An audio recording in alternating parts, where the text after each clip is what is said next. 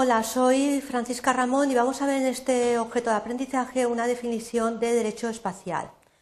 Para ello, los objetivos eh, voy a procurar eh, conseguir eh, que veáis cómo se define el derecho espacial y en qué consiste esta disciplina que se denomina derecho del espacio. Para ello, vamos a desarrollar los siguientes contenidos vamos a aproximarnos a lo que es el derecho espacial y vamos un poco a ver pues, eh, varias opciones que podemos tener para poderlo definir. Vamos a hablar de derecho astronáutico, derecho heteronáutico, derecho del espacio, derecho del cosmos, derecho extraterrestre, para luego bueno, pues, eh, acercarnos a una definición de derecho espacial eh, una simplificación de esa definición, cuáles son las características que tiene el derecho espacial y bueno, concluir con el conjunto de principios y reglas y luego para terminar con eh, una breve referencia a lo que es el espacio. Cuando hablamos de derecho espacial tenemos que tener presente que respecto del nombre de este derecho eh, se, eh, bueno, pues, se puede formular una serie de definiciones o digamos de varios debates que van a girar en torno a cuál sería una definición más correcta. Si nos planteamos decir, bueno, derecho espacial, ¿qué es? ¿Sería correcto denominarlo así o sería más correcto denominarlo de otra forma? Ya que, bueno, pues a lo mejor no es de lo más precisa o es una definición que no se corresponde con las características que puede tener esta disciplina.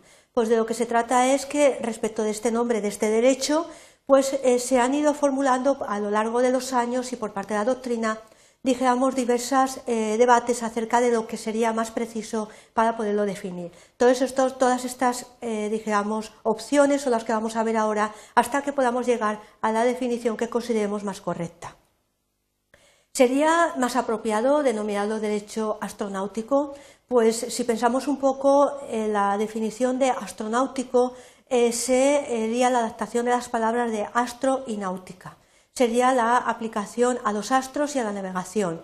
Pero sin embargo, pensamos que es una definición eh, bueno, pues un poco pobre porque eh, bueno, no abarcaría todo lo que eh, se contiene dentro del espacio ultraterrestre, ya que en el espacio ultraterrestre no solamente hay astros, sino que podemos considerar que hay algo mucho más allá.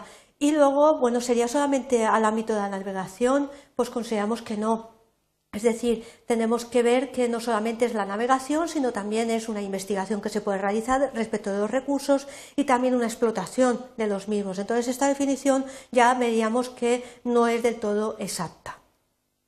La siguiente definición que podemos, dijéramos, optar a ella es derecho heteronáutico. Bueno, eh, partíamos de una premisa de que si se supone que si un barco navega por el mar, entonces es derecho marítimo pero entonces si una nave navega por el éter sería derecho heteronáutico.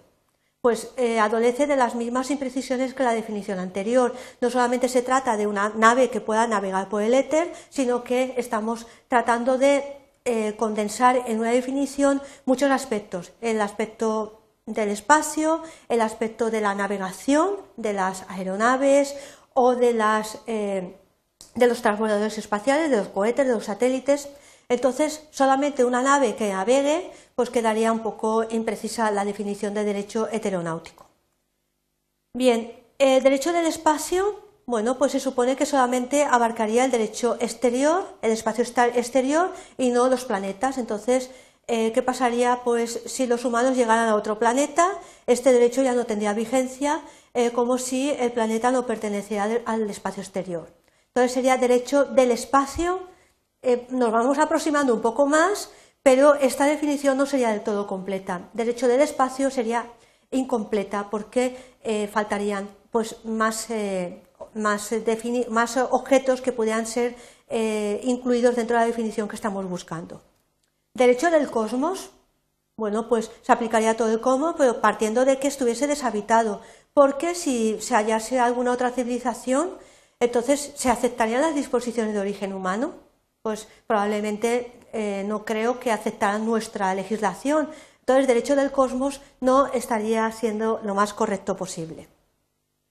Una definición, dijéramos, mucho más extravagante, derecho extraterrestre, pues la cuestión sería, ¿aceptaríamos nosotros normas provenientes de otra civilización?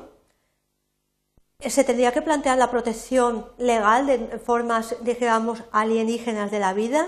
Bueno, siempre vemos en la prensa que hay noticias de que hay formas de vida en otros planetas, pero hasta ahora no se ha descubierto que hay una forma similar a la nuestra, que hayan seres humanos parecidos a nosotros. Entonces, esto derecho extraterrestre, aparte de que podría eh, siempre asociarse al derecho marciano, que lo cual no es así, pues no vemos que sea más adecuado. Nos vamos acercando, eh, eh, eliminando todas estas definiciones a una definición que sería más correcta para nosotros. Por supuesto, la que encontramos mejor es derecho espacial, no derecho del espacio, sino derecho espacial.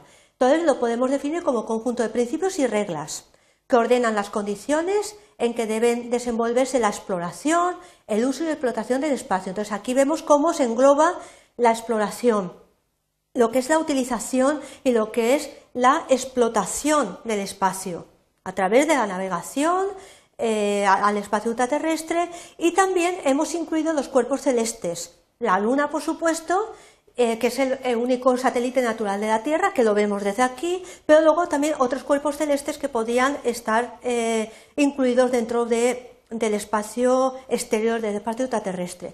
Por supuesto, también vamos a incluir los vehículos que por el espacio ultraterrestre circulen y también las personas eh, responsable de la tripulación, las tripulaciones de esos objetos espaciales de los vehículos. Y lo vamos a concluir con todas las relaciones jurídicas que puedan surgir como consecuencia de estas actividades. Las relaciones jurídicas pueden ser eh, de muy diversas, de diversos ámbito, pueden ser relaciones jurídicas de ámbito contractual o pueden ser relaciones jurídicas de ámbito personal, como consecuencia de la actividad que se vaya a realizar dentro de ese espacio ultraterrestre. Por eso la definición de derecho espacial es la más idónea que podemos encontrar. Pero como esta definición es muy amplia, la vamos a sintetizar, la vamos a reducir para que os sea más eh, fácil eh, saber de qué estamos hablando. en síntesis sería el derecho que regula o que legisla las actividades de los estados y los entes privados en el espacio ultraterrestre, la luna y los cuerpos celestes. Esta es la definición que eh, quizás eh, sea más exacta, con el desarrollo de la definición anterior que sería la más extensa. Vamos a ver qué características tiene este derecho espacial. No es un nuevo derecho, es una rama que surge de esa necesidad de regular las condiciones y las relaciones que se van a eh, hacer manifiestas porque el ser humano ha eh, evolucionado a lo que se denomina la carrera espacial y sobre todo porque se han desarrollado las telecomunicaciones vía satélite. No tenemos que pensar siempre en el espacio ultraterrestre como lanzar un cohete y que vaya el hombre a la luna. Ya ha ido una vez y no se ha vuelto a repetir. Tenemos que tener en cuenta que las telecomunicaciones, pues por ejemplo por satélite, las telecomunicaciones eh, que se realizan para eh, una mejora de la visión de la Tierra desde, el espacio se van a desarrollar precisamente por eh, los eh, satélites de telecomunicaciones y todo ese desarrollo es lo que además necesita ser objeto de una legislación.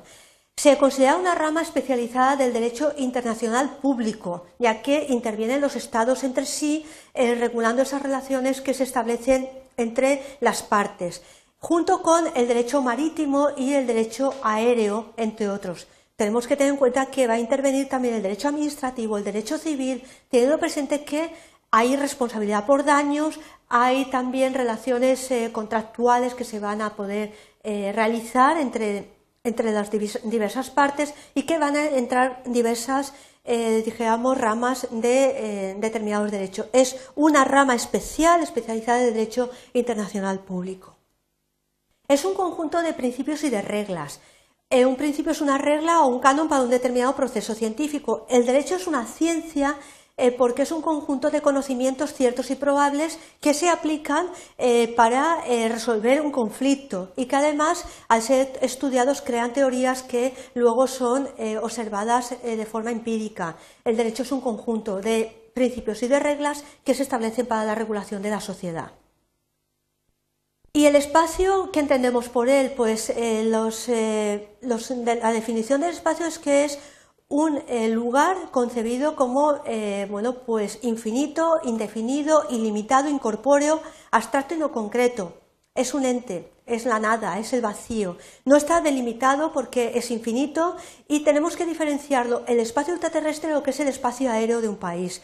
El espacio aéreo se regulará por las legislaciones internas de cada uno de los estados, por ejemplo, en nuestro país la ley de navegación aérea, y sin embargo, es el espacio es algo que existe rodeando la superficie de los diversos estados que integran el planeta. También rodea lo que son los cuerpos del universo, tanto naturales y artificiales.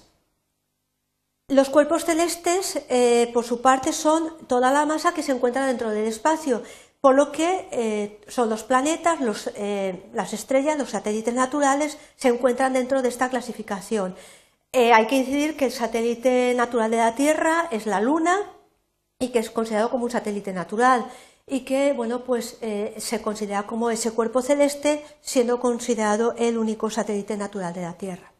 Para concluir, hemos visto que el derecho espacial no es solamente una rama del derecho que busca un estudio teórico de los eh, acontecimientos, de los problemas que se puedan eh, crear o se puedan dar en el ámbito del espacio ultraterrestre, es una ciencia que busca una regulación de una conducta humana que se genera por eh, la iniciación del hombre en la carrera espacial al ir más allá de lo que es el espacio aéreo de un país, buscando la exploración de la atmósfera y el espacio y el derecho espacial debe de evolucionar junto a esa eh, carrera espacial que está desarrollando el ser humano. No nos detengamos solamente en la visión de eh, un cohete espacial, sino también en el ámbito de las telecomunicaciones.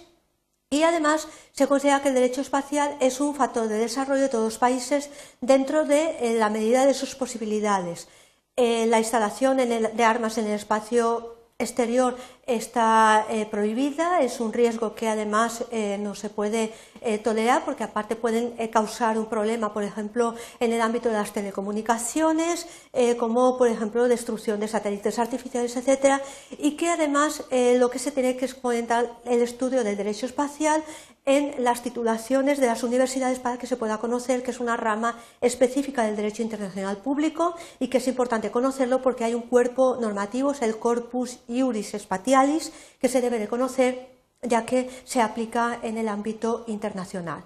Espero que con estas breves notas eh, hayáis eh, visto un poco más cuál es la definición más correcta de derecho espacial. Gracias.